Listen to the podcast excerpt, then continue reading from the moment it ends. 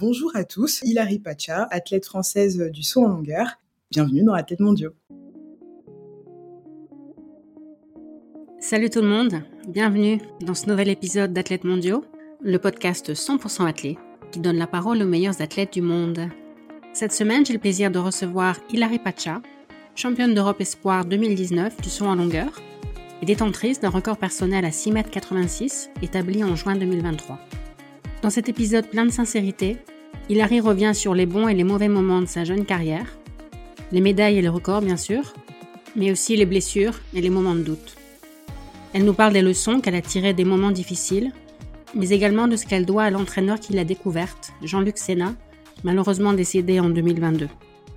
Je n'avais jamais discuté avec Hilary avant d'enregistrer cet épisode avec elle, mais je garde un excellent souvenir de notre conversation et j'espère que l'épisode vous plaira. Bonne écoute. Coucou Hilary, bienvenue sur Athlète Mondiaux. Bonjour. Merci beaucoup de me recevoir. C'est toujours un peu euh, intimidant, mais, mais ça fait plaisir. J'espère que cet enregistrement sera un bon souvenir pour toi. Je sais que c'est important pour toi de te faire des souvenirs. J'ai vu ça en préparant l'interview. De façon générale dans la vie, ou tu parlais euh, surtout d'athlète quand tu as dit ça? Euh, Non, je parle, c'est vraiment une, philosophie, une façon de voir la vie en général. Ok. Et tu as toujours été comme ça? Non, mais je pense que l'athlétisme m'a permis en fait de développer ce pan de ma personnalité, euh, à aimer euh, du coup me créer des, bons souvenirs, ou euh, je dirais peut-être un peu romantiser ma vie pour mieux accepter les moments difficiles. C'est arrivé, je pense, grâce à l'athlète. Mais ça veut dire qu'à certains moments, tu fais une pause consciente dans certains contextes pour observer ce qu'il y a autour de toi, faire un peu une photographie mentale? Oui, je pense que il y a toujours ce moment où je me pose pour Ouais, observer, me rendre compte de là où je suis, de ce que j'ai fait, et de faire un petit point un peu de là où j'en suis. Ça me permet encore plus d'être, euh, je pense, dans la reconnaissance et, de la gratitude, et du coup peut-être euh, plus facilement vivre l'instant présent. Oui, et puis c'est vrai que tu vis des choses que beaucoup de gens vivent pas. Et quand ça va vite, parfois on se rend pas forcément compte, on est dans sa bulle, et puis après coup on se dit ah quand même, euh, j'aurais peut-être dû plus profiter. En fait, c'est, je pense, la grande difficulté de notre pratique et du sport de haut niveau, c'est que tout va très vite on a tous envie de faire les choses assez rapidement, euh, de se lancer à fond et, parfois on oublie un petit peu de ralentir les choses et, de se rendre compte de là où on est, de la chance qu'on a de pouvoir pratiquer euh, bah, notre sport à haut niveau, de pouvoir s'exprimer. Mais après, j'ai pas toujours été comme ça. Euh, c'est vrai que les souvenirs, ça a toujours été quand même un élément qui me tenait à cœur. Mais j'étais quand même dans ma course. Sans me rendre compte, je pense que c'est ma blessure qui m'a permis d'encore plus l'ancrer. Et parfois, dans les moments un peu chaotique ou tu te dis aussi bon là je me fais des souvenirs dans quelques années j'en rirai. Ouais, il y a un peu ce côté-là où euh, je me dis euh, le temps va passer et à ce moment-là tu te diras purée en fait euh, j'ai bien fait de m'accrocher ou ouais en fait je, je, me dis en fait c'était un moment de ma vie et il fallait que je passe par ça Ouais, mais enfin, ça m'aide beaucoup de romantiser euh, ma vie. Je sais pas si c'est réellement le terme euh, adéquat, mais c'est mon terme, euh, c'est de me dire que, enfin, de voir un peu ma vie comme une, une biographie et me dire que, ok, là j'ai traversé des moments difficiles, mais c'est peut-être pour qu'il y en ait des meilleurs après et s'accrocher, être optimiste sur l'avenir. Alors, tu parles de biographie. Si on remonte le temps et qu'on revient au premier chapitre de la biographie, mmh t'es né au Togo, c'est ça? Exactement, à Lomé, ouais. T'étais quel type d'enfant? Je pense que j'étais une personne euh, très très très tonique, un peu hyperactive. Je sais pas si c'est hyperactive le mot, mais en tout cas j'étais très tonique et je bougeais un peu dans tous les sens.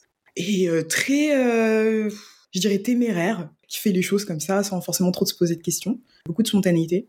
Je pense que j'étais ce type d'enfant, ouais. T'avais des posters dans ta chambre, il y avait des gens que t'adorais, à qui tu voulais ressembler? Non, j'ai, enfin, j'ai jamais eu euh, réellement de figure à, qui je voulais ressembler, mais euh, je pense que j'avais des personnes qui m'inspiraient de par euh, leur parcours, leurs valeurs peut-être aussi, et, en tout cas ce qu'on disait d'elles.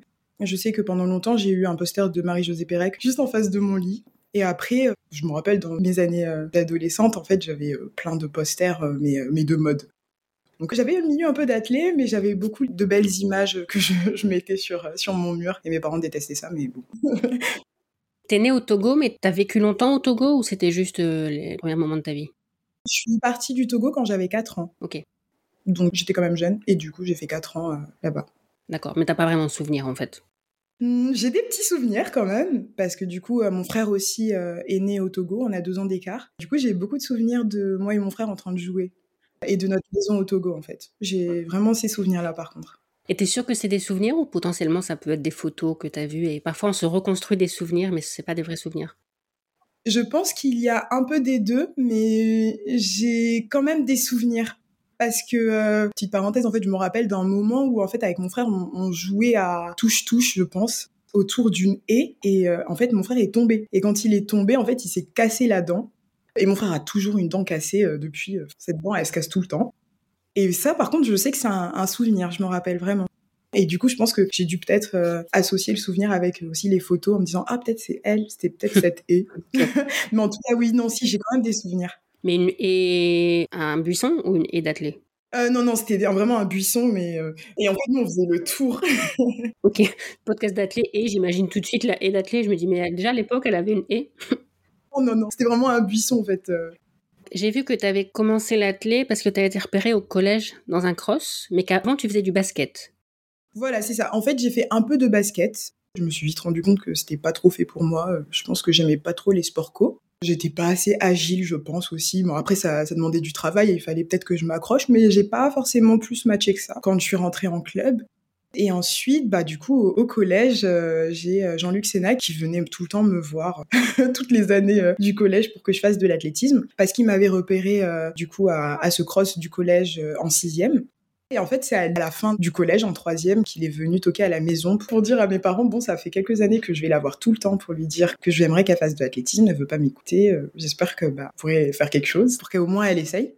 Et du coup, euh, là-dessus, moi, mes parents, ils m'ont dit, bon, euh, je pense que ça arrive pas souvent qu'un prof vienne euh, sonner à la maison pour dire qu'une personne devrait faire du sport. Donc, en vrai, nous, ce qu'on te conseille, c'est d'essayer. Et puis, si t'aimes pas, bah, t'arrêtes, mais essaye, pour pas regretter, quoi. Et je pense que ça, c'est quelque chose de super important que mes parents m'ont inculqué, en fait. C'est d'essayer pour pas regretter. C'est pour ça que c'est important pour moi de jamais regretter les choses et du coup d'accepter plus facilement. Donc, Mais voilà, ça vient de là. Mais t'avais gagné les crosses ou il avait vu euh, d'autres qualités? Non, non, non, c'était une catastrophe. Euh, Le cross, euh, c'est ça qui est assez fou, c'est que j'ai pas gagné le cross parce qu'en fait, je m'étais évanouie parce que je mangeais pas le matin. En fait, j'ai fait une crise d'hypoglycémie. J'avais dû faire deux ou trois tours en fait déjà du cross et en fait, il a vu mes qualités, euh, je pense, euh, explosives. Je pense que ça, ça l'a marqué. Et du coup, bah, de là, il m'a dit, faut que tu fasses de l'athlète. Mais il a quand même mis euh, donc de ta sixième à ta troisième à te convaincre. Ouais, parce que je suis quand même, euh, je suis assez têtue. je suis assez têtue. Et surtout, à l'époque, je pense que j'étais très timide. euh, C'est toujours un peu intimidant d'avoir une personne euh, qui vient te dire tu devrais faire ça, enfin, ça te va trop bien, t'as des qualités pour, etc. Quand on n'a pas confiance en soi et, et qu'en fait, on voudrait peut-être euh, moins attirer l'œil et faire plus partie de la masse. Je pense que c'était ça qui était compliqué pour moi, c'était de me dire ok, bah, j'y vais. Et je pense qu'il y avait aussi euh, cette peur de toutes les attentes qu'il a et en vrai à tout moment euh, je suis pas du tout la, la personne qu'il croit. Donc euh, je pense que c'est ça peut-être aussi qui a dû jouer. Mais en tout cas je sais que j'étais d'une grande timidité donc euh, je voulais pas me confronter aux gens. Je voulais rester un peu dans mon coin et euh, être invisible un peu. Donc ça t'a pas donné confiance que quelqu'un comme lui, euh, pendant autant de temps, essaie de te faire faire de l'athlé? euh, non ça m'a pas donné confiance mais je pense que c'est resté dans ma tête mais je pense qu'à ce moment-là, j'avais surtout très peur de, de devoir euh, entreprendre quelque chose de nouveau que je connais absolument pas. En fait, je, je pense que je voulais rester dans mon confort. Ok. Donc lui, il était en même temps prof de PS et coach d'athlé, c'est ça? C'est ça. En gros, il était prof de PS. Il s'occupait de l'UNSS, en fait, c'est le sport scolaire. Et après, il était aussi euh, coach au CA Balma. Mhm. Et du coup, il avait ces deux casquettes. Quand t'as rejoint le club, t'as commencé par quoi? J'ai commencé par des épreuves combinées. Parce qu'en fait, ce qui était hyper important pour lui, c'était de savoir courir, lancer, sauter. C'était euh, vraiment hyper important pour lui de pouvoir toucher à tout, de comprendre aussi comment fonctionnait euh, l'athlétisme en général. Ce qui était aussi intéressant dans mes années euh, de combinade, c'était de passer à autre chose une fois que l'épreuve s'est passée. C'est-à-dire qu'en gros, les épreuves combinées, ça m'a beaucoup aidé à me dire, OK, tu t'es peut-être raté sur cette épreuve-là. On passe à autre chose. Il y a d'autres choses à faire. Faut pas rester sur cette défaite. Faut continuer et puis euh, tout peut arriver. Donc je pense que euh, oui, ça m'a beaucoup aidé euh, ces années de- d'épreuves combinées. Mais ça t'aide maintenant d'une compète à l'autre ou aussi d'un essai à l'autre?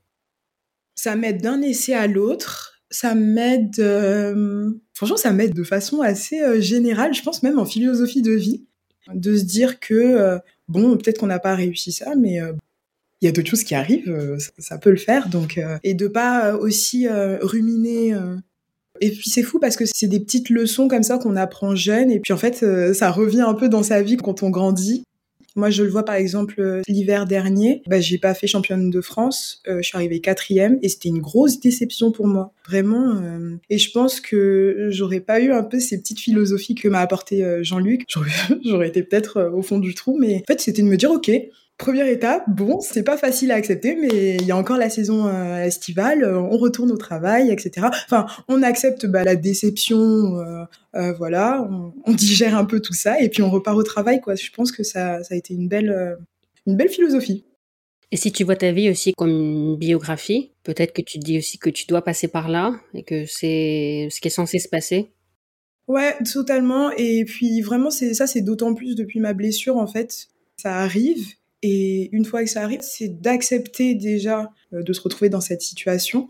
Et puis ensuite, c'est euh, ok, euh, enfin, quels sont mes objectifs maintenant? L'objectif, c'est de retrouver un genou mobile me permettant de faire de la haute performance. Donc, ok, bon, quels sont les moyens que j'ai pour arriver à cet objectif-là? Et ensuite mettre les choses en place, planifier pour arriver, réguler, parce qu'il y a des fois, on se rend compte qu'on se trompe, etc. Mais Ouais, ça, ça m'aide beaucoup euh, dans la vision biographique. Je trouve que ça aide beaucoup de se dire que je dois passer par certaines épreuves pour euh, bah, réussir encore mieux ou, euh, ou en tout cas en apprendre sur moi. Et est-ce que tu penses que tu as un destin? Euh, Je sais pas ce que je pense de la notion de destin. En tout cas, ce en quoi je crois, c'est en la puissance de l'instant présent. C'est-à-dire que moi, ce qui a toujours été très important pour moi, c'était de m'investir à 100% et de donner le meilleur de moi-même sur l'instant T. Là, là où je suis là actuellement, bah, j'essaie de donner le meilleur de moi-même. Et hum, ça, par contre, j'y crois vachement. Et du coup, j'ai toujours un peu cette image de si t'as fait les choses avec bon cœur et, et que tu t'es donné à fond, en fait, l'accumulation de toutes ces actions que t'as fait euh, en donnant le meilleur de toi-même, bah, ça peut rendre quelque chose de très très sympa à la fin. Mm-hmm en y associant de la visualisation, en y associant de la planification et des objectifs forcément, mais, euh, mais en tout cas, euh, je crois vraiment en ça. Je sais pas si c'est le destin, mais du coup, je dirais ça. Jean-Luc Sénat, malheureusement, est décédé l'année dernière. Au moment de son décès, tu as écrit sur Instagram, je te cite, Merci de m'avoir élevé avec intelligence et pragmatisme. Mm. Est-ce que tu considères qu'il t'a aussi élevé au même titre que tes parents? Ah non, mais totalement. Alors là, mais vraiment, euh, je pense que le sport, euh, quand on est jeune, c'est quelque chose qui apprend énormément et la personne qui t'accompagne dans ton sport est aussi en fait une personne qui t'élève parce que le nombre d'heures d'entraînement que tu passes avec lui, bah T'en apprends forcément en fait. T'es en contact avec lui, vous avez des interactions, vous vous disputez, vous vous réjouissez ensemble, donc vous passez aussi des moments. Et euh, je pense que l'éducation, c'est pas juste que dans la sphère familiale, c'est aussi dans la sphère amicale, dans la sphère, euh, bah voilà, avec son coach, en fait, avec toutes les personnes qui gravitent autour de nous. C'est pour ça que c'était important pour moi de mentionner le fait qu'il m'a ouais, qui m'a élevé, qui m'a donné des leçons qui sont super importantes et que je retrouve au fur et à mesure dans ma vie. Et en fait, c'est super drôle parce qu'il y a des fois, je me dis que c'est peut-être oublié, puis il m'arrive quelque chose, puis je réfléchis, je me dis, oh ah mais oui, Jean-Luc, il m'avait déjà dit ça. Donc c'est euh, c'est assez intéressant. Et pour moi, du coup, bah oui, carrément, il m'a totalement euh, élevé. Et comment tes parents vivaient ça? Ils faisaient confiance à Jean-Luc Sénat? Parce qu'ils confiaient leur fille quand même. Ouais, totalement. Ça, c'est vrai que mes parents, euh, ils ont de suite eu, euh, je sais pas si c'est une intuition, mais ils ont toujours cru en lui. En plus, il appelait Monsieur Sénat, donc ils étaient en mode, ah, il faut écouter Monsieur Sénat, hein. ce que dit Monsieur Sénat, c'est important. Hein. Donc, euh, non, mes parents, par contre, lui ont fait assez vite confiance. Mais bon, je sais que mes parents suivent beaucoup leurs intuitions, donc ils ont bien fait. Je t'ai entendu dire dans une autre interview que tu t'étais parfois demandé si tu étais légitime ou si le mérite revenait à Jean-Luc Sénat, à ton coach. Tu considérais parfois quand tu réussissais que c'est parce que lui était bon coach et que c'était pas forcément tes qualités à toi qui avaient joué? Non, je pense que c'est le fait qu'il porte en fait la confiance que j'ai en moi. Parce qu'en fait, pendant longtemps, j'avais pas confiance en moi. La personne qui me permettait d'avoir confiance en moi, c'était lui. Mmh Donc en fait, il y a quand même une dissociation donc je me dis, s'il n'était pas là, j'aurais pas réussi à faire ce que j'ai fait, euh, j'aurais pas fait d'athlétisme, etc. Or, quand même, ce que j'ai compris ensuite, c'est que bah, c'est moi qui suis maître de mes choix, enfin c'est moi qui fais mes choix, c'est moi qui suis maître de mes décisions. Donc oui, il est un élément hyper important, mais j'ai aussi ma part de responsabilité et c'est aussi moi. Et donc ça, c'était quand même un long cheminement, il fallait vraiment que je le comprenne. Mais du coup, oui, pendant longtemps, j'avais pas de légitimité. Je me disais, mais non, en vrai, c'est pas vraiment moi. Ok. Tu as commencé par les épreuves combinées. Qu'est-ce qui t'a fait choisir la longueur à un certain moment? Bah déjà, c'est là où j'avais les meilleurs résultats. Parce que bon, je vais pas vous mentir, le 800 mètres et Hilary Pacha, c'est quelque chose. Mais c'est drôle que tu aies été repéré sur un cross alors que tu dis que le 800 c'est pas ton truc. Comme quoi, il, avait l'œil Jean-Luc Sénat parce qu'il avait vu sur un cross qu'il y avait quelque chose. Ouais, que j'avais des qualités autres que peut-être euh, des qualités euh, pour faire du cross. Ouais, le son longueur, je pense que c'est ce qui regroupait mes qualités, c'est-à-dire que euh, je suis rapide, j'ai de la détente, j'ai de l'impulsion, j'ai du pied. Voilà, je pense que c'est ça. Et puis c'est surtout que, en gros, quand je faisais des épreuves combinées, euh, il m'obligeait à aller du coup au championnat de France d'épreuves combinées. Donc je faisais ça. Et en fait, juste après, on avait les championnats de France, bah, du coup individuels pour chaque euh, discipline. Donc souvent, quand on est combinard, on est sélectionné sur un peu toutes les épreuves, en tout cas les épreuves d'épreuves combinées. Là, à chaque fois, il me disait, bah, du coup, choisis ce que tu veux faire. Donc, euh, si tu veux faire de la hauteur, si tu veux faire des haies. En fait, presque instinctivement comme ça, bah, je disais ah non, euh, je vais faire la longueur, c'est trop bien la longueur. Enfin, c'est là où je me sentais vraiment le mieux. Et c'est jamais trop tard si tu veux faire une deuxième carrière sur 800 mètres. Euh, pour la biographie, ça serait bien, ça serait un bon rebondissement. Faut que je me mette au travail alors. Ta première compétition internationale, c'est les Mondiaux Juniors de 2016 à Bictoche, c'est ça? Exactement. T'es revenu médaillé de bronze. Tu peux nous raconter un peu ces championnats, ce que t'en retiens? Euh, super souvenir, franchement, je, je vais pas mentir parce que en fait en 2016, là, c'est aussi l'année où on a appris que Jean-Luc était malade. Moi, j'étais qualifiée à cette compétition, mais lui, il était pas en très bonne forme. Donc en fait, je suis qualifiée, mais je sais même pas s'il va pouvoir être là. Et du coup, c'était toute une négociation avec les oncologues pour pouvoir euh, lui permettre de venir. Donc il y avait ce premier point-là. Le deuxième point, c'est que bah voilà, j'étais jeune, euh, je me retrouve sélectionnée. Mais en fait, très vite, je me sentais pas.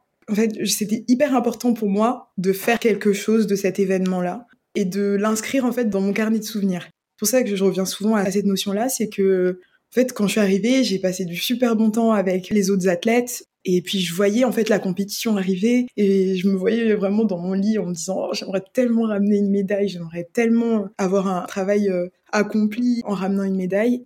Et en fait, encore une fois, c'est pour ça qu'il y a des notions qui reviennent comme ça, qui sont super importantes pour moi, c'est que vraiment à ce moment-là, j'ai vraiment tout donné. J'ai pas réfléchi, j'ai juste posé et je suis partie à fond, quoi. Enfin, c'était vraiment incroyable. Et puis, il y avait un autre contexte qui rendait la chose encore plus euh, incroyable, c'est que en fait, on était presque les dernières à sauter. On arrivait à la fin de la compétition, donc tous les autres athlètes pouvaient venir nous voir. Donc ça nous a aussi organisé d'avoir toute l'équipe de France qui nous encourageait parce que j'étais avec euh, Yanis David et elle, elle, a fait championne du monde. Moi, j'étais troisième et en fait, on était trop heureux. C'était un super souvenir de pouvoir ramener euh, des médailles comme ça tous les deux. À ce moment-là, je voulais vraiment faire plaisir à Jean-Luc, lui dire, en fait, t'es pas venu pour rien, on fait du bon travail et tout. Tes oncologues, ils ont bien fait de t'amener et euh, de te permettre de venir. Et ouais, voilà, en fait, c'était vraiment, euh, c'était fou. c'était vraiment fou. Et ça a aidé pour la confiance? Oui, ça a aidé un petit peu, mais toujours un peu, un peu difficile parce qu'en fait, finalement, avec du recul, j'ai pas fait ça pour moi. Je l'ai fait pour mon coach encore. Donc pour la confiance, oui, ça permet de bon se dire ok, on a la capacité de faire euh, des podiums, de s'exprimer, mais en fait, il y a toujours besoin de quelque chose qui me permette de vraiment me pousser euh, dans mes retranchements. À ce moment-là, j'y jouais presque ma vie parce que je me disais, purée, il a tellement euh, ouais, travaillé, euh, il a tellement essayé de convaincre tout le monde de venir qu'en fait, toi, tu dois pas te permettre de te rater, quoi. Donc, c'est peut-être ça qui faisait qu'en fait, j'avais pas confiance parce que c'était pas sain, en fait. Enfin, sain, je m'entends, mais mm. à long terme, on peut pas trouver de la motivation dans dans des éléments comme ça. Enfin, en plus, c'est fort, quoi. Donc, euh, il faut l'utiliser. Mais là, à ce moment-là, il y avait que ça. Il n'y avait pas ma confiance en moi, le fait de me faire plaisir par euh, cette histoire de souvenirs. Il n'y avait pas ça. Donc, du coup, je pense que ça a un peu aidé, mais ça n'a pas non plus euh, permis, en tout cas, de d'être totalement sûr de moi, etc. On voit parfois des jeunes qui font des médailles à des championnats cadets, juniors, et qui n'arrivent pas à, j'allais dire, convertir l'essai après. Hum, hum, hum. Est-ce que vous avez mis des choses en place à ce moment-là, après ta première médaille? Après, ça dépendait peut-être des objectifs qui étaient les tiens, si vraiment tu pensais faire carrière ou pas. En vrai, à ce moment-là, je savais pas trop où je devais situer en fait euh, l'athlétisme dans ma vie. C'était euh, un élément hyper important, mais c'était pas l'élément le plus important, je pense, bien que il me permettait euh, d'avoir de, fabuleux souvenirs, etc. On n'a pas forcément changé les choses, je pense. Surtout parce que c'était mon évolution personnelle. Je pense que Jean-Luc, il a très vite compris qu'il fallait pas me rendre professionnel directement. Et c'est là qu'il a été très intelligent parce que du coup, il m'a laissé il m'a écouté. Donc, euh, je pense que l'année d'après, je, suis blessée. Puis, en fait, je fais une saison estivale blanche parce que, en fait, je lui dis, j'ai pas envie de faire d'athlète. Donc, on se dispute un petit peu parce que lui, il est là en mode, mais pourquoi, etc. Mais, euh, mais finalement, il écoute. Je pense que c'est une grande leçon parce qu'en fait, il, a vraiment pris le temps de, de comprendre. Moi, j'ai ce caractère qui fait que bah, je vais te dire si j'ai pas envie. Mais lui, il a su l'accepter, l'écouter et essayer de me laisser de l'espace, etc. Donc moi, même après euh, mon titre, je me sentais pas prête encore à, me professionnaliser parce que c'était pas un élément si important que ça, l'athlétisme dans ma vie et dans mon développement. En tout cas, je, je le voyais pas comme ça. Mais tu parles de ton titre donc européen espoir en 2019. Ah non non là je te parle encore de. Euh... Parce que tu dis titre. Ah oui. Donc la, médaille de bronze. Ouais la troisième place pardon. Tu dis que tu as fait une année de, pause l'année suivante. Qu'est-ce qui a fait qu'après, tu as eu envie de, reprendre? Bah en fait après cette année-là, c'était l'année du bac aussi je pense. C'était vraiment difficile pour moi de, devoir tout gérer. J'étais très fatiguée ces années-là. D'ailleurs la blessure que j'avais eue c'était une fracture de fatigue. Donc il fallait aussi du temps. En vrai, euh, toute une saison, ne pas faire de sport pendant toute une saison, c'est long. Hein c'est super long. Ça dure bien six mois. Donc moi, j'ai eu le temps de passer mon bac, réussir mon bac, profiter de mes amis, profiter de ma famille, euh, un peu relâcher les choses. Donc en fait, euh, bah, j'étais super motivée à revenir en me disant bon, c'est bon, j'ai pu faire ce que j'avais à faire. Maintenant, on, reprend le boulot entre guillemets. Et j'avais vraiment envie. En 2019, tu me corriges si je me trompe, en 2019, tu as été championne de France en salle et en plein air. Ouais, c'est ça. Mais le championnat qui t'a vraiment révélé, c'est donc les championnats d'Europe Espoir à Yevla. En qualif, tu exploses ton record personnel. Mm. Premier essai, 6,81. C'est ça. Clairement, t'as pas cherché à t'économiser. Non, non, j'ai tout donné. en fait, après du coup le bac, l'année après, en fait, je me blesse encore à la cheville et du coup, euh, j'en ai marre moi des blessures et en fait la saison d'après, je me dis bon, là l'objectif, c'est championne d'Europe. Mais je suis vraiment arrivée à l'entraînement en disant ça, mais sans me mettre la pression, en me disant, en fait là, je travaille pour être championne d'Europe. Donc euh, voilà, je suis arrivée, j'ai dit ça à Jean-Luc, il a dit d'accord, ok. Bon là, par contre, il faudra qu'on travaille un peu plus, il faudra mettre plus de muscu. Euh, en tout cas, il faudra s'y mettre vraiment. Et en fait, euh, à partir du moment où j'arrivais avec l'objectif et qu'on a essayé de faire la planif, moi je me sentais super à l'aise. J'ai pas trop réfléchi encore aux Europes, mais j'ai laissé les choses venir. Je me disais, ok, chaque compétition, c'est pour se rapprocher de cette échéance-là. Chaque compétition, c'est vraiment pour se rapprocher de cette compétition-là. Et là où ça a été euh, encore plus, euh, où, vraiment j'étais encore plus sûre de moi dans mon envie et d'avoir cette médaille, bah, c'est quand j'ai vu Yanis, parce que Yanis, cette année-là, elle fait 6m84, je crois. Enfin, Yanis, j'ai un lien quand même avec elle. C'est une fille avec qui j'ai fait un podium, donc je me dis, oh, waouh, elle fait ça et tout. Donc déjà, j'étais trop contente pour elle, mais en plus, je me dis, mais oui, c'est ça qu'on veut, c'est là qu'on veut aller, quoi. Donc du coup, ça a encore fait un boom d'envie en moi.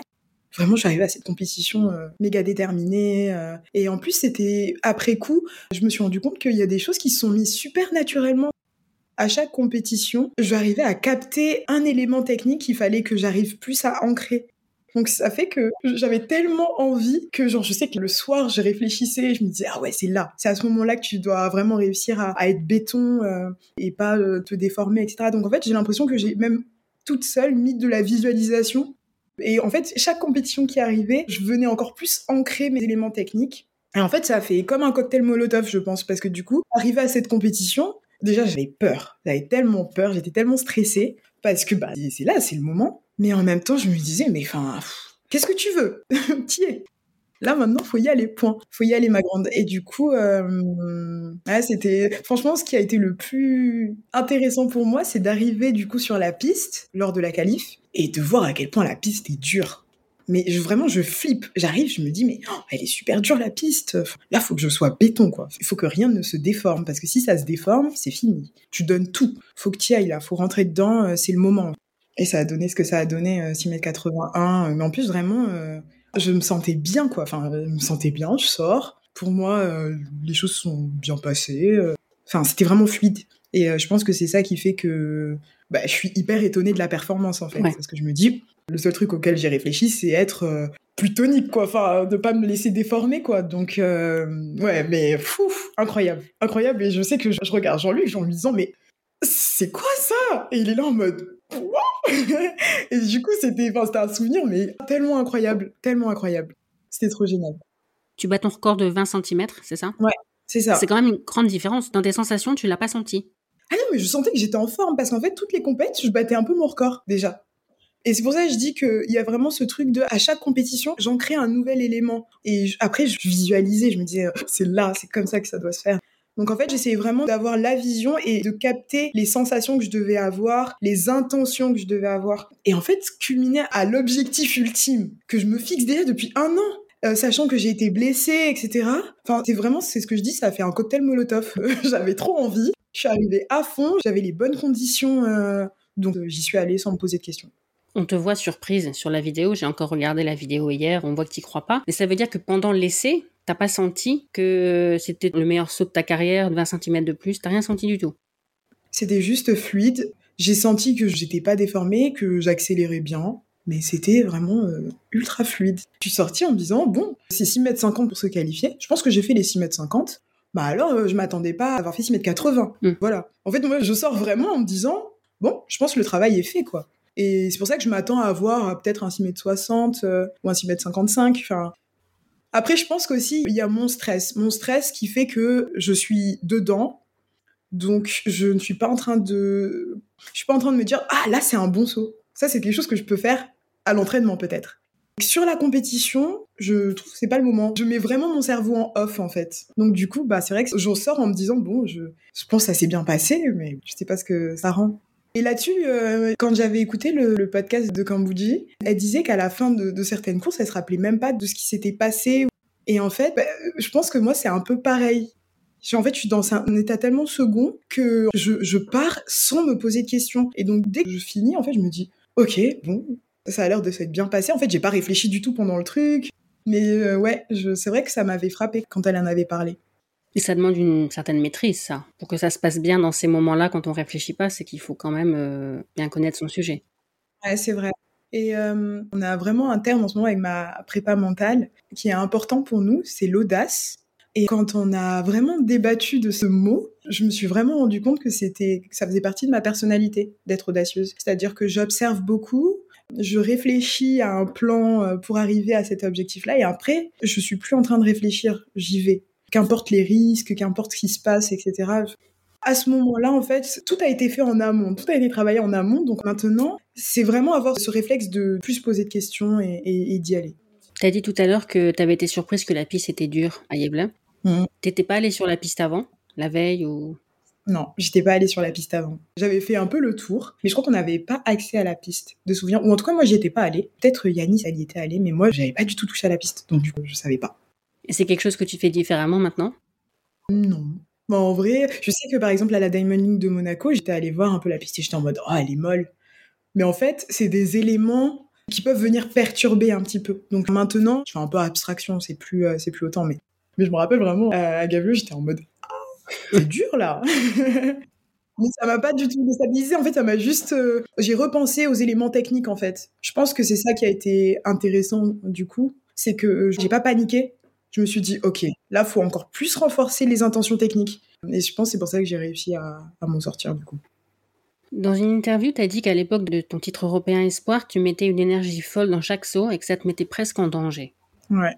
Est-ce que tu peux expliquer un peu? Ça revient euh, le sujet de la confiance en soi.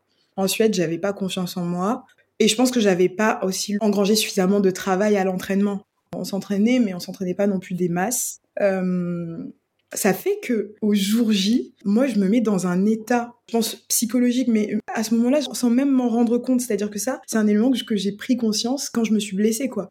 Les deux ans euh, après ma blessure, c'est là que j'ai euh, retravaillé tout ça. Je me suis dit, waouh, je mets une énergie folle. Et en fait, c'est une énergie, c'est ce que je disais tout à l'heure, vraiment d'instinct de, survie. Je me dis, c'est ton objectif. En fait, tu dois. C'est même pas euh, je vais.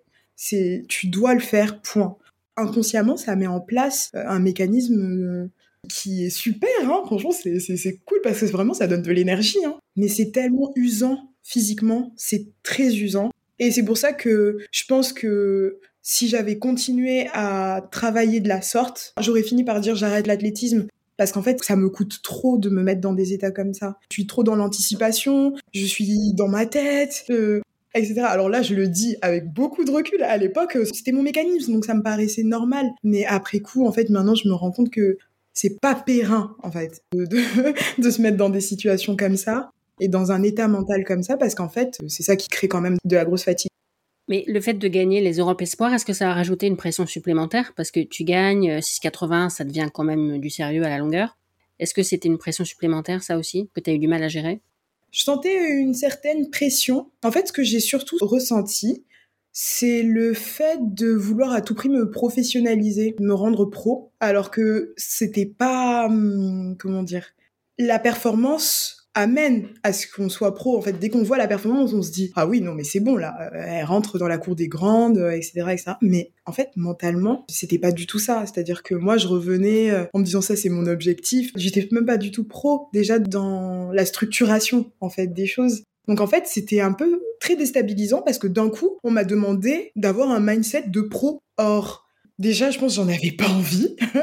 c'était pas le moment pour moi. Et puis, directement, on me demandait d'être telle personne ou de faire comme telle personne. Or, je suis ce que je suis, point. Et ça, ça a créé beaucoup de tensions. Ah, parce qu'en fait, euh, j'avais du mal à avoir de l'écoute. Qu'on m'écoute et qu'on me dise, ok, d'accord, Hilary, c'est ton rythme, d'accord parce que on va dire oui mais enfin la performance elle peut arriver tôt tu peux te professionnaliser tôt oui mais il faut prendre en compte en fait le développement de la personne et à ce moment-là je pense j'avais pas la maturité honnêtement j'avais pas la maturité de travailler comme une pro ça faisait pas sens pour moi à ce moment-là et donc ça a été très très dur parce que du coup, bah d'un coup, il y a des gens qui viennent te parler. Euh. en fait, tu commences un peu à, à perdu, à avoir beaucoup trop d'éléments et franchement, je pense que ça te déconnecte de toi d'avoir autant d'éléments, euh, de gens qui viennent te donner leur avis, etc. Donc euh, ça a été assez difficile, mais heureusement pour moi, ça n'a pas duré très longtemps parce qu'il y a eu le Covid ensuite. et Jean-Luc était quand même à l'écoute, mais en fait, c'était vraiment des discours de Eh ben oui, c'est ça d'être une athlète. Et je me disais, mais euh, très honnêtement, si c'est ça, être une athlète, donc euh, devoir enchaîner 36 000 compétitions, alors qu'en fait, je suis fatiguée. Pendant longtemps, je me suis dit, mais si c'est ça, j'arrête, parce que c'est vraiment épuisant, et en plus, on m'en demande beaucoup. Ça allait pas avec moi, en fait. C'est maintenant que je peux l'analyser, mais je le comprenais déjà parce qu'en fait, je le verbalisais. Puis du coup, je pense que beaucoup de personnes te diront, oui, non, mais Hilary, elle a mis un peu de temps à se réveiller, mais chacun son développement. Ouais, mais avais la chance d'avoir un coach qui comprenait ça. Ouais, qui l'entendait, vraiment. Parce que je pense que j'aurais pu, du coup, euh, arrêter l'athlétisme. Si j'avais un coach qui était en mode, ben oui, c'est ça, c'est comme ça, nanana, nanana. J'aurais pu vite arrêter parce que épuisant pour moi, en fait. En 2021, après le Covid, tu reprends la compétition. Malheureusement, 2021 restera pas un bon souvenir pour toi parce que tu te blesses gravement au genou à Churso en Pologne. Dans une compétition où il pleut, tu glisses sur la planche, c'est ça? C'est ça, exactement. C'est les officiels qui n'ont pas bien fait leur travail, qui n'ont pas bien essuyé, ou c'était inévitable vu les conditions?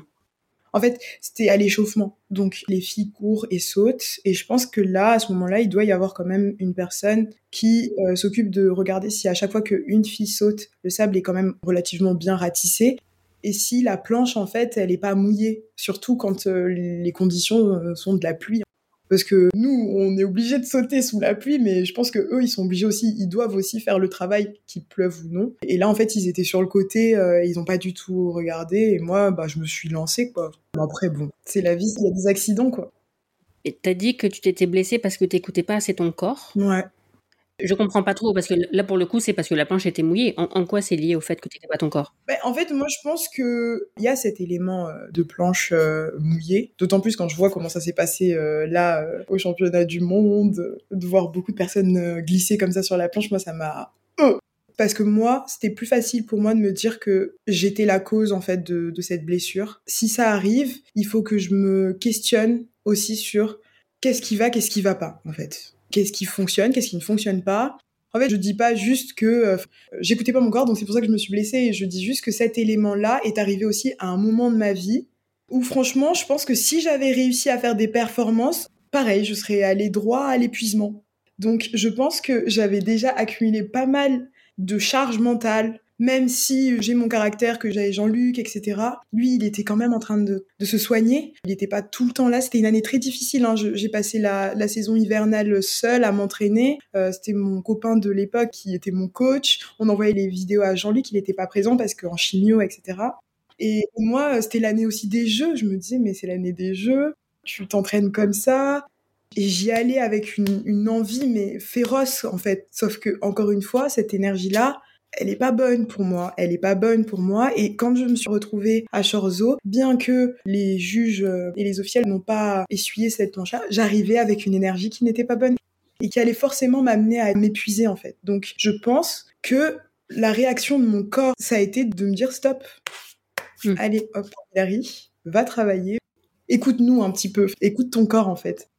En tout cas, c'est comme ça que moi, je vois ma blessure. Et évidemment, il y a aussi, bah, du coup, ce paramètre euh, de la planche non essuyée. Mais bon, paramètre plus paramètre plus paramètre, ça fait un, cocktail molotov encore, mais c'est aussi négatif. Et du coup, voilà. Et moi, c'était ma part de responsabilité de me re-questionner sur qu'est-ce que tu vas faire, qu'est-ce que tu vas mettre en place pour ne plus te retrouver dans une situation pareille et performer de façon euh, plus saine.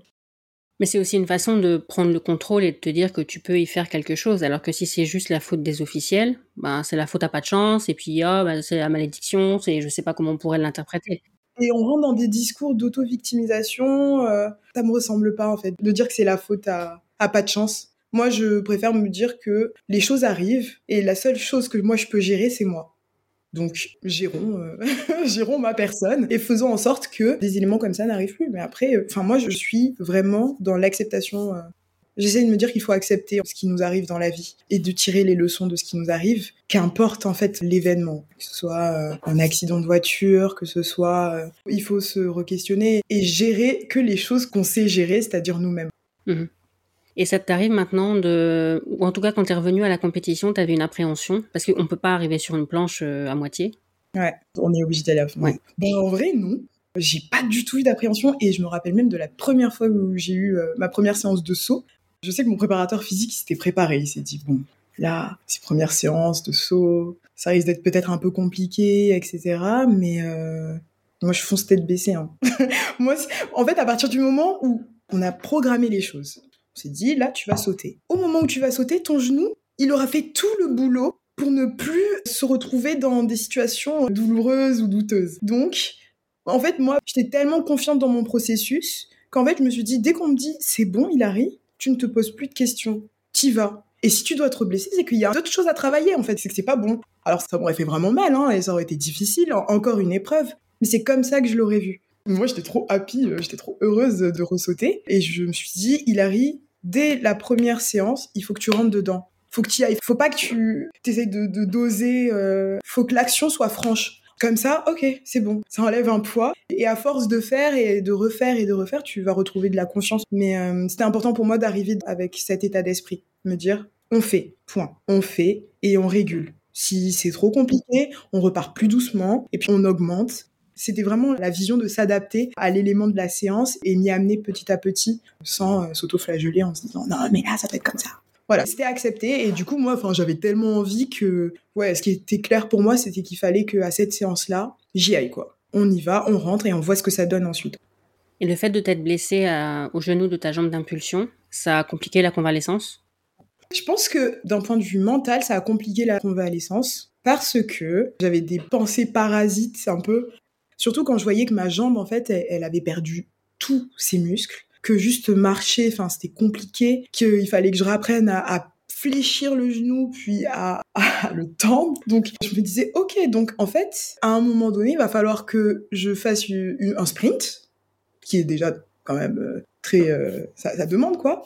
Puis ensuite là-dessus il va falloir que tu mettes une impulsion et il va falloir que ça tienne. Donc ça mentalement c'était assez difficile de se dire ça mais en même temps, euh, je me suis dit, en vrai, c'est ma jambe forte, donc euh, j'espère qu'elle va tenir le coup. J'avais conscience que c'était ma jambe, entre guillemets, intelligente, c'est là où euh, les réflexes sont les mieux, etc. Donc, quelque part, je me disais, bon, j'espère que ça va le faire. Les médecins, ils te disaient quoi sur tes chances de retour? Alors, j'ai eu de la chance d'avoir un chirurgien vraiment top, le professeur Kiami, qui était super optimiste. Oh là là, vraiment, euh, du coup, nous deux ensemble, je pense que ça a donné un truc trop cool. moi, j'étais, j'étais très optimiste. Vraiment, je me disais, ah ouais, ça doit m'arriver. Bah tant mieux, fallait que ça tombe sur moi. Moi, je vais gérer. un peu comme ça, en me disant, vas-y, c'est parti, on, se lance, la nouvelle aventure, et pas des moindres. Mais du coup, lui, il était en mode, il arrive, tu programmes, tu travailles, ça va le faire. Je l'ai regardé, je dis, ah ouais, ça va le faire et tout. Oui, ça va le faire, t'inquiète pas.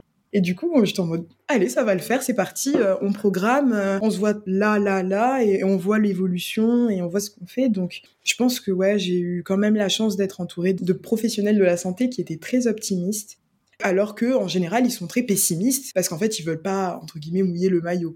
Ils veulent pas euh, dire que ça va bien se passer, et après, ça se passe mal. Et... Donner de faux espoirs, ouais. Ouais, exactement. Mais lui, il était très optimiste. Et après, forcément, hein, je vais pas mentir, hein, euh, tout le monde était très choqué. En fait, ce qui a été important pour moi, c'est d'avoir un chirurgien qui me dise ça va le faire. Parce qu'après, oui, j'ai rencontré des personnes qui en mode crois-tu que tu veux revenir? Un croisé, hein, c'est pas rien. Dans de l'athlétisme, tu fais pas un sport euh, comme euh, du rugby ou enfin des sports co. tu fais quand même un sport qui demande une certaine intensité. donc oui, forcément, il y a eu aussi ce. Mais en vrai, je crois que je l'ai vu vraiment comme un challenge. Je me disais, bah, ça doit arriver. Hein. Moi, je, vais essayer de m'en sortir en tout cas. T'as regardé les Jeux de Tokyo? Mm, mm, mm, Non, trop difficile. Trop, trop difficile. Trop, trop difficile. Déjà, rien que le jour de la sélection officielle, j'en parle pas, hein. Ça a été très, très difficile. Mais non, j'arrivais pas, j'arrivais vraiment pas. Non, là, c'était vraiment, vraiment trop dur. Trop, trop dur. Et est-ce que tu as profité de ta période de convalescence forcée pour travailler le mental? Alors oui, j'ai eu des moments où forcément j'ai vu des, psychologues. Et en vrai, ce qui était probant, c'est que j'étais quand même dans un déni d'événements qui se passaient dans ma vie. Euh, je m'étais mise un peu un, un rôle de warrior, de Wonder Woman. Et en fait, je prenais pas forcément conscience aussi de ce que je vivais. J'écoutais pas du tout mes émotions euh, et j'étais tout le temps un peu trop euh, trop revancharde. En fait, il m'arrive un événement, je me dis ouais, c'est pas grave, allez, je pas grave, on avance c'est là que j'ai compris qu'il y avait différents process et que du coup, dès qu'il y a un événement qui arrive, en fait, il faut prendre le temps d'écouter son corps, euh, ses émotions, euh, les extérioriser, en parler, et ensuite, ben, on peut passer à autre chose. Alors qu'avant, le process, il était simple. Ça arrive, on passe à autre chose. Ça arrive, on passe à autre chose. Et là, en fait, j'ai compris que, d'accord, il y a un événement, il faut en prendre conscience, faut extérioriser, faut, en parler, faut accepter aussi ses émotions. Hein. Et ensuite, voilà. C'est pour ça que je dis que je pense que j'écoutais pas mon corps. Parce que, en fait, mon corps devait m'envoyer des signaux, mais à ce moment-là, j'avais pas la maturité et on m'a pas appris à les écouter et à les comprendre. Là où euh, ma blessure, en plus, une blessure au genou comme ça, c'est tellement dur que il y a des jours en fait, euh, enfin, le mental est impacté de fou, mais à un point où il y a des jours où on se sent triste et on est vraiment pas bien pendant des moments. Et en fait, on doit accepter en tout cas, moi, euh, la vision des choses, c'était, je me réveillais le matin en me disant, bon, aujourd'hui tu es triste, mais on va faire avec, on va quand même faire les choses, mais accepte ta tristesse en fait. Et du coup, je pense que ça, ça m'a permis de mieux accepter mes émotions et de, ouais, travailler, euh, travailler la connaissance de moi euh, en fait, parce que du coup, je me suis rendu compte que je me connaissais pas assez. Parce que sinon, on rajoute une, couche supplémentaire de culpabilité. Ah, je devrais pas me sentir comme ça. Déjà qu'on se sent mal à la base et en plus, on culpabilise de se sentir mal. C'est ça. Et puis, moi, j'ai été confrontée aussi à, mes parents, qui sont des personnes ultra optimistes, hein, euh, qui sont arrivés en France, qui ont énormément travaillé pour euh, nous élever, pour euh, nous offrir en fait une vie super. Sauf que eux, ils connaissent pas les émotions. C'est vraiment des soldats. Ils avancent, ils avancent. Enfin, vraiment, ils vont au front tout le temps, quoi. Et en fait, bah, par mimétisme, en fait, et parce qu'ils m'ont inculqué, j'agissais de la même manière. Donc c'est vrai que eux, ça leur faisait bizarre de me voir triste aussi, de me voir pleurer, de et en fait euh, c'est là que je me suis rendu compte. Ils étaient là mais ça va aller, enfin pourquoi tu pleures, etc. Et moi j'étais en mode mais c'est normal que je pleure, c'est dur ce qui m'arrive. Et après j'avais juste envie qu'en fait il y ait juste une personne qui soit dans l'acceptation aussi de ce que je vivais. Et, et c'est pour ça que c'était pas toujours facile en fait, parce que les gens autour de soi n'ont pas les mêmes fonctionnements, donc du coup ils comprennent pas forcément, ils savent pas comment réagir. Alors qu'en fait, il faut juste laisser la personne euh, évacuer euh, sa difficulté, ses émotions, pour que ça aille mieux, quoi. Est-ce qu'à l'époque de ta convalescence, tu as aussi eu le, la difficulté de ne plus pouvoir te voir comme une athlète et de te demander qui t'étais? Ouais, la question identitaire. La question identitaire, mais qu'est-ce que ça a été terrible ça? À un moment tellement difficile. En fait, j'avais l'impression d'être égale à zéro. C'est-à-dire que pendant cette convalescence, moi, je vais programmer un peu ma rééducation en me disant, tu travailles trois mois à fond, puis tu pars euh, en vacances. Parce que le voyage, ça me permet vraiment de me régénérer. Et quand je partais en vacances avec mes amis, je des gens, ils me disaient, bon, du coup, et toi, tu fais quoi? C'était trop dur pour moi de me dire, bah, en fait, j'ai arrêté mes études pour euh, aller aux Jeux Olympiques de Tokyo, mais je me suis blessée deux mois avant, trois mois avant, donc je suis pas allée. Donc je fais un peu mes études. Je suis athlète, mais pas trop athlète. Euh. Et ça, euh, enfin, les gens, tu les perds, quoi. Et, moi, j'étais en mode, ah ouais, vraiment, c'est ça ma vie, quoi. Donc pour l'instant, ce que j'essaye de faire, c'est vraiment de prioriser en fait tout mon travail sur mon genou dans l'espoir de revenir à mon niveau à chaque fois tu le redis, tu le redis et tu te dis oh là là. Donc en vrai là en ce moment bah je suis pas grand chose. Et ça ça a été très difficile. Non ça c'est ça c'était dur. On est dans une société où une des premières questions qu'on te pose c'est qu'est-ce que tu fais dans la vie? Et si t'as pas de réponse ben exactement exactement. Et du coup ouais non ça ça c'était très difficile vraiment dur. Est-ce que tu arrives à tirer des leçons de tout? Parce que tu dis que les choses arrivent pas par hasard. Alors moi, comment je vois les choses maintenant, c'est que bah on fait des actions, il nous arrive des choses, et parfois il n'y a pas forcément d'explication. À un certain moment, on se dira bon, il n'y a pas d'explication. Mais je pense que les choses peuvent faire sens à un autre moment de sa vie. Euh, c'est-à-dire que tout de suite, là, peut-être qu'il va t'arriver quelque chose et que tu ne le comprendras pas, et peut-être qu'il faut pas que tu le comprennes euh, tout de suite. Mais par contre, laisse-le, accepte en fait de pas le comprendre ou euh, d'accepter qu'en fait il n'y a pas d'explication, dans l'espoir que un jour en fait ça puisse faire sens pour toi, te dire ah peut-être que c'était ça en fait qui s'est passé. Je pense qu'il y a des éléments qui n'ont pas forcément d'explication, qui arrivent, mais je pense que en tout cas on peut trouver l'explication, mais à un autre moment de sa vie et ça peut prendre forme et, avoir du sens. En faisant des recherches, j'ai vu que tu utilisais souvent une image que je trouve intéressante. Quelqu'un t'a dit c'est comme si ta tête c'est le gouvernement et ton corps c'est les citoyens, et chez toi c'est un régime tyrannique. Oui, oui, oui. Ça rentre avec le fait que je disais que j'écoutais pas mon corps. En fait, je me suis rendu compte que à aucun moment de notre vie, en tout cas, euh, enfin moi là, je m'en rends compte aussi avec mes amis, etc. En fait, on nous apprend à nous connaître, à apprendre à connaître quel est notre rythme, quelle est notre relation au temps, parce qu'en plus euh, on est dans une société où on doit faire les choses super vite. Et en fait, le développement personnel, mais c'est-à-dire la compréhension de soi, il est, pas du tout quoi. Enfin, c'est super dur. On peut aller voir des, des médecins, on va leur dire qu'on a mal quelque part, ils vont nous dire bah non, c'est pas possible. En fait, on légitimise même pas la parole des gens quand ils disent qu'ils ont mal quelque part. Donc, je me rends compte que déjà, il y a un pan là-dessus à travailler. Parce qu'en fait, le but, c'est pas de devenir quelqu'un, en fait, c'est de devenir soi et de savoir qui tu es, en fait. De savoir que dans ces moments-là, bah, c'est ce qui se passe dans ton corps. Dès que quelque chose te chagrine, t'as une tension. Bah, si t'as une tension, il faut que tu réfléchisses à pourquoi t'as eu ça. Faut pas juste le balayer en, en prenant sur toi. Et en fait, euh, moi, oui, j'ai fait un travail avec une kinésiologue qui me disait, mais en fait, je pense, Hilary, que ce qui se passe chez toi, c'est que ta tête, c'est le gouvernement, et ton corps, c'est les citoyens, en fait, t'es dans un régime tyrannique. Il n'y a pas de collaboration, tu n'avances qu'avec la tête, et le corps, en fait, il doit juste te suivre. Alors qu'en fait, t'es une entité, en fait. C'est tout, C'est le tout qu'il faut prendre, et en fait, euh, ça m'a foutu une sacrée claque. Parce qu'en fait, c'était facile pour moi de me dire qu'en gros, à partir du moment où j'avais décidé les choses dans ma tête, tout devait se faire euh, comme moi je voulais, alors qu'en fait, il y a des fois, j'ai des signaux que je n'étais pas capable d'entendre parce que on m'a pas appris.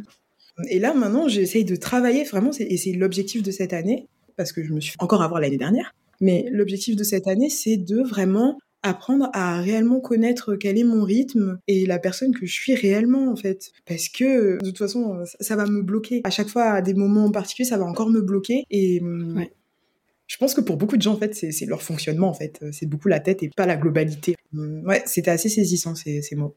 C'est dingue quand parfois juste une phrase que quelqu'un nous dit, ça peut provoquer un déclic. En plus, ça, c'est vraiment... Euh, imagine ton corps comme un pays, ta tête, c'est le gouvernement, ton corps, c'est les citoyens, et t'es dans un régime tyrannique. J'étais en mode, ah, mais moi je suis ouverte d'esprit, nanani, nanana. Il a été très rigide en fait. et en fait, oui. On en parlait tout à l'heure, Jean-Luc Sénat est mort il y a environ un an, peut-être dû changer d'entourage. Est-ce que tu peux nous parler un peu du choix du nouvel entourage? Voilà, Si tu es à l'aise pour en parler, sinon tu n'as pas d'obligation. Mais... Euh, oui, donc avec Jean-Luc, forcément, on a pris le temps de réfléchir à, bah, comment allait se passer euh, l'année d'après blessure, parce qu'on connaissait son contexte. Hein. Ah, mais là, j'ai vraiment euh, fait appel à mon intuition.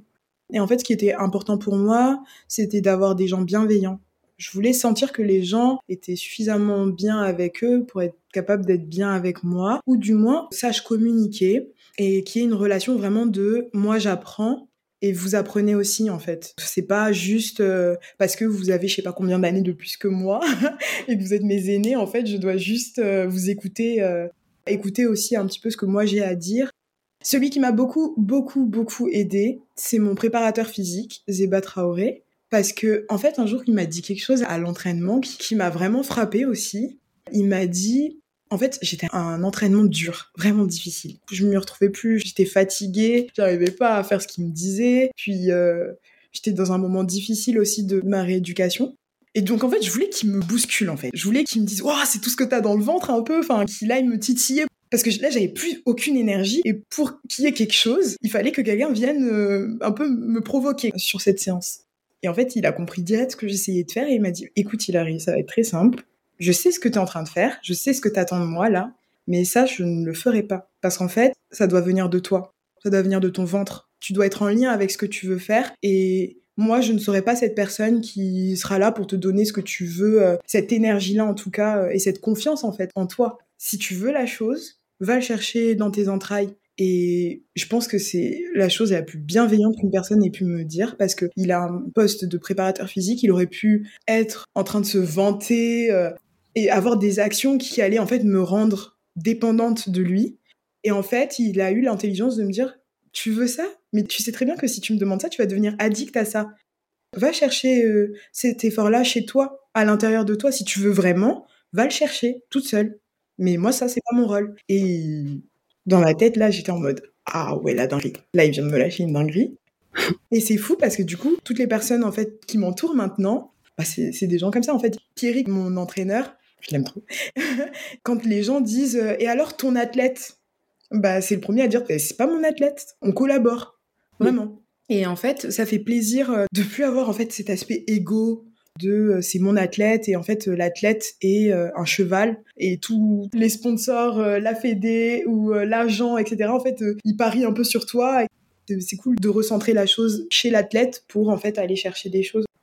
En fait, ce que j'aime trop de là dans mon équipe, c'est que ils m'aident à être euh, moi-même et ils vont euh, me questionner sur est-ce que c'est toi ça? Donc en fait, j'apprends en fait à, me connaître et on grandit ensemble parce que je sais que à travers ben, moi mon aventure eux aussi ils grandissent.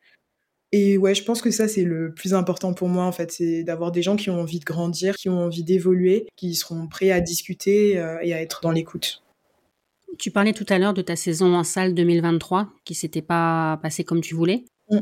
Par contre, après, la saison estivale a bien commencé.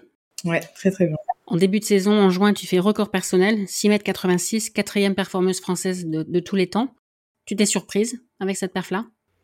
En fait, ça arrivait à un moment un peu particulier, encore une fois, parce que euh, je pense deux semaines avant, on me disait que j'avais déchiré mon carré fémoral, euh, un muscle de la hanche. Et du coup, en fait, le, premier pronostic des médecins, c'était de me dire, euh, t'arrêtes là, on te fait des PRP euh, fin de la saison, euh, parce que si on fait PRP, c'est et vu qu'il est désinséré, il faut mettre euh, facile trois mois d'arrêt. Et à ce moment-là, en fait, moi, j'étais en mode non, non, je me sens très bien, en fait. Et ce qui a été trop sympa, c'est que mon coach et, mon préparateur physique, donc Pierre Chamaillou et, Zeba Traoré, ils ont pris le temps de réadapter les choses. De se dire, OK, on va pas partir de ce bilan qui fait super peur. On va remettre les choses dans l'axe et on va on va beaucoup t'écouter en fait s'il arrive. Donc euh, c'est à toi de nous donner des éléments sur comment tu te sens, si tu es capable de faire plus ou moins. Et donc ça, c'était une grosse responsabilité quand même en tant qu'athlète de se dire, bon, euh, on t'annonce ça, les images montrent ça, qu'est-ce que toi tu ressens? Et est-ce qu'on y va, est-ce qu'on n'y va pas? Donc c'était déjà un exercice super intéressant. Donc bah, en vrai, euh, quand j'ai battu mon record à Pesnas, en fait, je me suis dit, waouh, trop bien, j'ai bien fait de m'écouter, on a bien fait de travailler comme ça, en fait, parce, que sinon, il n'y aurait pas eu ça. Et euh, en fait, j'ai été surprise d'une chose, c'est que c'était la première fois que je revenais à la compétition et que je faisais des performances qui me demandaient pas tant d'énergie que ça. Là où avant, euh, pour sortir un 6m50, un 6m60, il fallait que je me mette dans des états, etc., etc., où il me fallait un contexte particulier, donc des championnats de France ou des plutôt des championnats euh, d'Europe ou euh, voilà, il fallait que je sois galvanisée. Là, première compétition pèse nas, j'arrive à faire des performances sans que ça me coûte. Et là, je me suis dit, ah oh, yes, trop bien. Parce que ça, j'en avais beaucoup parlé avec Zeba, mon préparateur physique. Et il comprenait très bien ce que je voulais dire. Il m'a dit T'inquiète pas, Hilary, t'inquiète pas, on va axer le travail là-dessus. Donc t'inquiète pas, mais là, de le sentir. Puis plus je sautais, plus je faisais mieux. Et j'avais peur parce que j'allais voir Pierrick en lui disant euh, Là, j'arrive au troisième saut, je pense que je vais être fatiguée. Et il était en mode, ouais, d'accord, ok, mais vas-y, continue, etc. Et en fait, j'étais en mode, bah non, je suis pas fatiguée. Oh bah non, pas du tout. Et en fait, je me suis laissée porter par le truc en mode, allez, encore plus, allez, on y va. Donc, euh, c'était vraiment, ouais, de l'amusement, mais de l'amusement parce qu'en fait, j'étais, les deux semaines avant, en fait, on me disait, fin de saison, euh, c'est fini, etc. Donc, euh, moi, j'étais en mode, non, je veux pas m'arrêter et tout, c'est pas possible, j'ai même pas mal. Ah ouais, j'étais vraiment un lion en cage, en fait. Et il fallait que je m'exprime. Donc, ouais, pareil, j'y suis allée à fond. Et voilà, et ça a donné ce que ça a donné, donc je suis trop heureuse, trop reconnaissante. T'as aussi fait ton retour en équipe de France cette année, Mmh, mmh, mmh. au championnat d'Europe par équipe, Ouais, à Chortso. ouais. T'as hésité à accepter ta sélection? Quand t'as su où c'était? Euh, oui, je pense que j'ai un peu hésité. Et alors, j'essaie de me rappeler pourquoi on a hésité. C'était pas le fait que t'avais eu ton, ta blessure là? Non, même pas. Je pense que sur le moment, c'est pas ça qu'on s'est dit. On savait pas trop comment prendre. On avait peur que ça arrive trop tôt, cette confrontation à l'équipe de France par rapport à notre planning, etc.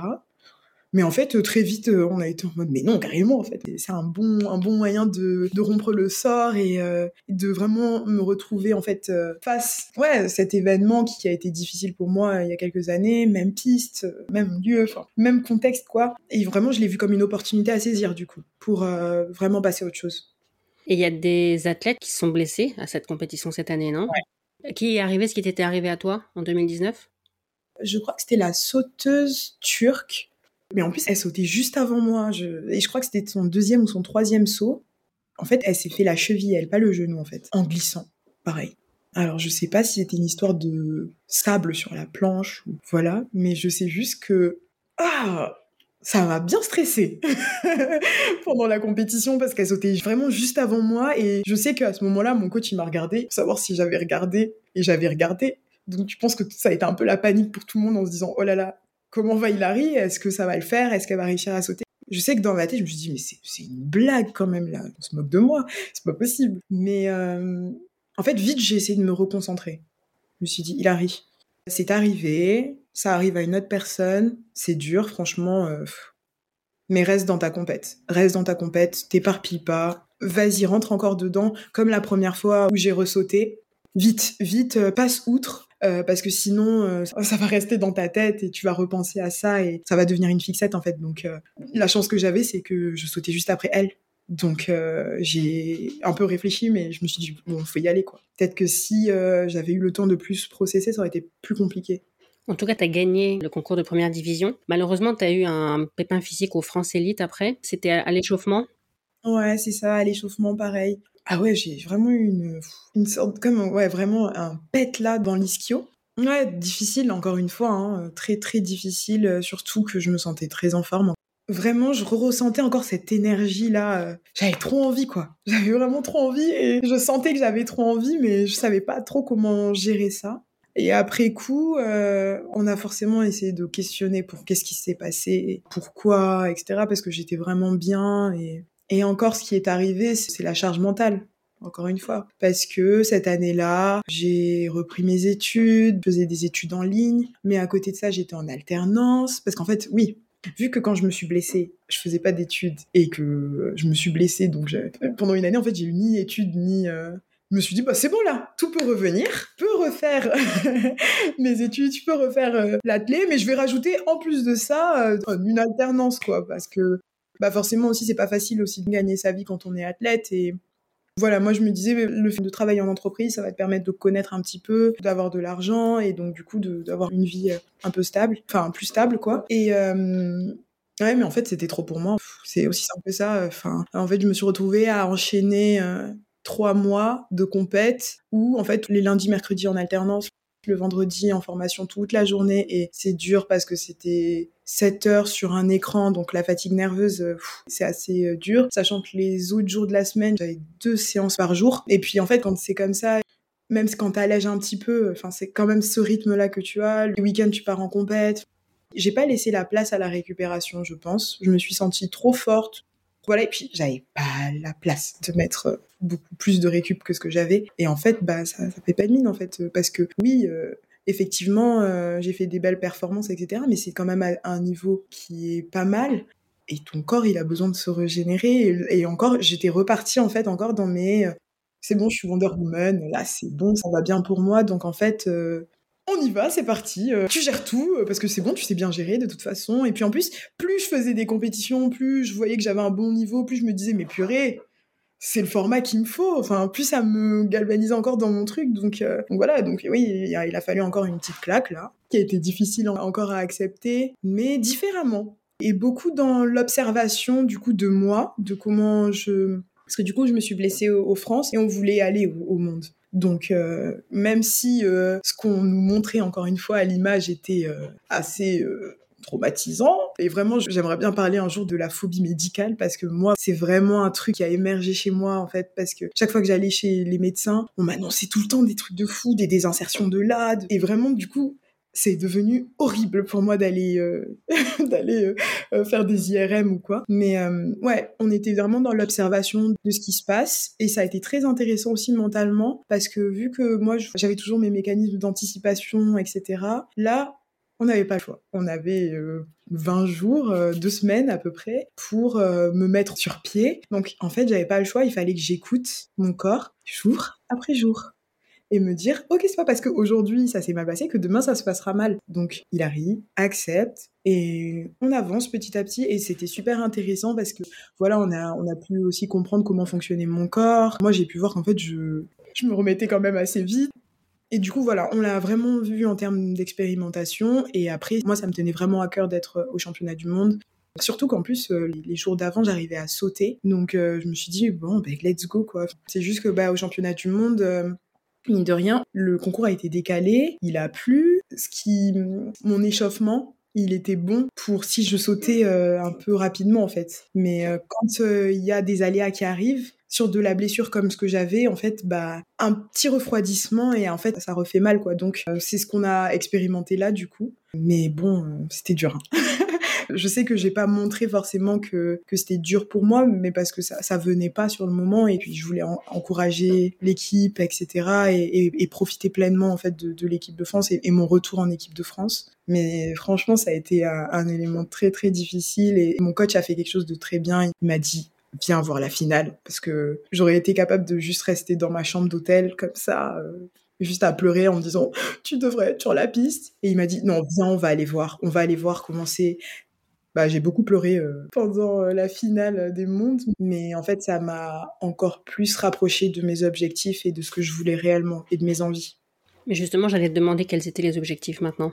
Est-ce que c'est des objectifs de médaille, des objectifs de record de France, de 7 mètres de... C'est quoi tes objectifs? Hum, en fait, pour l'instant, je, du coup, je me suis jamais vraiment exprimée en, en, compétition internationale finalement, à part à Doha, mais enfin Doha c'était dans un contexte un peu particulier parce que c'était pas l'objectif de ma saison. J'y suis allée, euh, j'ai saisi l'opportunité et forcément ça s'est ouvert à moi, mais c'était pas l'objectif de ma saison. Donc du coup, mon objectif en fait c'est d'aller le plus loin possible et de pouvoir m'exprimer vraiment le jour J. J'ai pas honte de dire que bah forcément mon objectif c'est d'être championne olympique et d'être sur le podium olympique. C'est vraiment une ambition, mais en même temps je fais très attention à comment j'aborde en fait euh, cet objectif parce que il faut que je m'écoute beaucoup. Et il faut pas que cet objectif prenne trop de place et une place tellement importante que je ne sois plus lucide sur quel est mon état physique, quel est mon état mental, comment je me sens émotionnellement. Donc l'objectif est là. Tout ce que je fais chaque jour, c'est pour arriver à cet objectif. Mais ce qui est hyper important en réalité, et ça vraiment, euh, Jean Galpion, il, il nous l'a redit là quand on était en stage à Saint-Malo, en fait, c'est l'instant présent. C'est qu'à ce moment-là, tu dois être toi.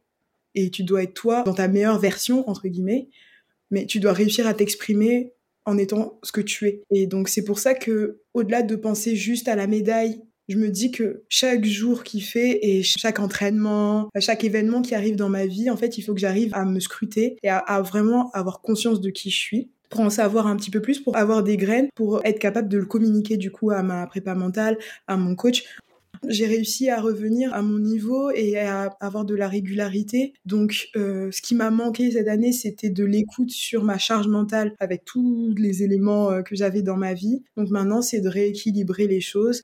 En fait, c'est de me professionnaliser, mine de rien. Et maintenant, ça fait sens ça fait vraiment sens pour moi parce que j'ai acquis l'expérience, les entraînements pour permettre d'avoir quelque chose de périn, enfin des performances pérennes entre guillemets, des bonnes performances sans que ça me coûte énormément. Donc là maintenant, on peut passer à l'étape de ok, qu'est-ce qu'on fait pour optimiser ça? Donc, bien récupérer, faire très attention à l'énergie que je mets dans les activités euh, qui m'entourent, avoir vraiment une gestion en fait de mon énergie en fait et de mon rythme. On enregistre l'épisode le 26 novembre. Hier, c'était la journée internationale de lutte contre les violences faites aux femmes. Je sais que tu es très engagée dans la défense des droits des femmes. Est-ce que tu as eu envie de le faire parce que tu as vécu certaines choses ou est-ce que c'est plutôt en tant que citoyenne que ça te tient à cœur mais que c'est pas quelque chose de personnel? C'est pas quelque chose de personnel dans le sens où j'ai pas euh, vécu des violences ou euh, où j'ai pas dans mon entourage des personnes qui ont eu des violences. Je pense juste que c'est très très important en fait de sensibiliser les gens sur ce qui se passe. Mais euh, en fait, je suis autant sensible à ça. Là, c'est vrai que c'était une demande. En fait, c'est vraiment la ville de Toulouse qui est venue me voir pour me demander ça m'intéressait et ça m'a intéressé. En fait, tout ce qui va être sur de la sensibilisation, sur de la violence, sur des agressions, sur de la manipulation, tout ça, c'est des choses qui me touchent énormément parce qu'en fait, dans notre sport, enfin, et, dans tous les domaines, en fait, on, le retrouve partout. On arrive à un moment en fait où on est obligé de sensibiliser les jeunes générations à tout ça en fait pour avoir de meilleurs comportements euh, et euh, ouais ça me tient vraiment à cœur de, pouvoir euh, parler de sujets qui me touchent énormément en fait que ce soit bah, juste la compréhension de son corps l'acceptation des émotions de son histoire aussi, mine de rien. C'est super important, les agressions, les violences qui sont faites, parce que moi, dans ma vie, en fait, là, par contre, récemment, j'ai eu un membre de ma famille qui a été touché par des violences. Alors, c'est des violences racistes. C'est super important pour moi de sensibiliser les gens sur ce qui se passe à huis clos. On est aussi dans une génération, enfin, dans un monde où les gens n'ont pas conscience de qui ils sont et font beaucoup de compensations, essayent de cacher, de, sont beaucoup dans du déni en réalité de ce qui leur arrive. Donc permettre de parler de sujets, de les mettre en avant, ça permet aussi aux gens de se dire ok est-ce que je suis pas dans cette situation là est-ce que je le vis pas? Et de se questionner sur la chose peux même parler aussi du burn-out, c'est exactement la même chose. Il y a des gens qui vivaient du burn-out. Je pense que c'est quelque chose qui arrive depuis longtemps. Maintenant, on en parle, donc les gens peuvent vite déceler. Donc c'est pour ça que ouais, tout ce qui va être sur de la sensibilisation pour que les gens puissent être mieux avec eux-mêmes, ça va être forcément des sujets qui me tiennent à cœur. Alors j'ai quelques petites questions pour finir. L'idée c'est que tu répondes un peu du tac au tac. Alors la première question. Dans la vie, qu'est-ce qui te fait rire? Mmh. Super dur. En fait, je pense que ce qui me fait rire, c'est quand il arrive quelque chose dans une situation où on, ne s'imagine pas que ça va arriver en fait. Là, ça me fait rire. Les imprévus, voilà. Qu'est-ce qui te fait peur? L'ignorance. Qu'est-ce qui te rend triste? Ce qui me rend triste, c'est de voir euh, le nombre de personnes en fait qui sont pas bien avec elles-mêmes. Qu'est-ce qui te donne de l'espoir? Ce qui me donne de l'espoir, c'est l'action, le mouvement. Qu'est-ce qui te fait douter? Euh, Qu'est-ce qui me fait douter? Je pense que c'est les regrets. Qu'est-ce qui te motive? Ce qui me motive, c'est les souvenirs. Et qu'est-ce qui te tient à cœur? Ce qui me tient à cœur, c'est la bienveillance. Tu disais tout à l'heure que tu voulais être championne olympique. J'ai vu aussi que tu voulais faire un tour du monde. Est-ce qu'il y a une destination en particulier qui, te tente? J'ai pas une destination en particulier en fait. Ce qui me tarde vraiment, c'est de pouvoir vraiment euh, cheminer euh, au gré de mes envies du moment, on va dire. En fait, c'est vraiment cibler ce moment où je vais me dire, hmm, là, on va aller là. Et ton endroit préféré sur Terre, c'est où? En vrai, je sais pas exactement parce que j'ai pas encore fait le tour du monde, mais je dirais que j'ai vraiment, vraiment aimé. Euh, Rio, ça a été un moment très important pour moi, donc je sais pas si je le rattache à, un contexte, mais euh, franchement, c'est toujours rattaché à un contexte et j'avoue que le Brésil, ça, a été quelque chose de super important pour moi. Mais bon, je suis censée aller en Afrique euh, l'année prochaine, donc hâte de revenir aux sources. Ce que j'aime le plus dans l'athlète, c'est son côté universel, d'où le nom du podcast, Athlète mondiaux. Qu'est-ce que toi t'aimes le plus dans l'athlète ce que j'aime le plus dans l'athlé, c'est à quel point ça te permet d'apprendre à te connaître et de vivre une aventure. Et quelque part, c'est la vie en fait, aussi. Oui.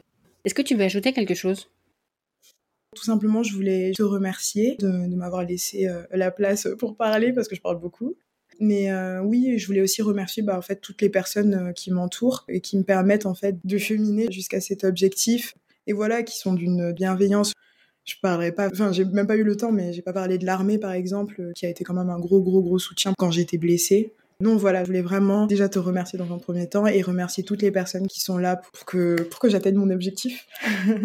Bah, merci à toi. C'est vrai que ça revient souvent dans les interviews, l'importance de l'entourage, d'avoir les bonnes personnes. ça peut aider, ça peut aussi desservir beaucoup quand c'est les mauvaises personnes.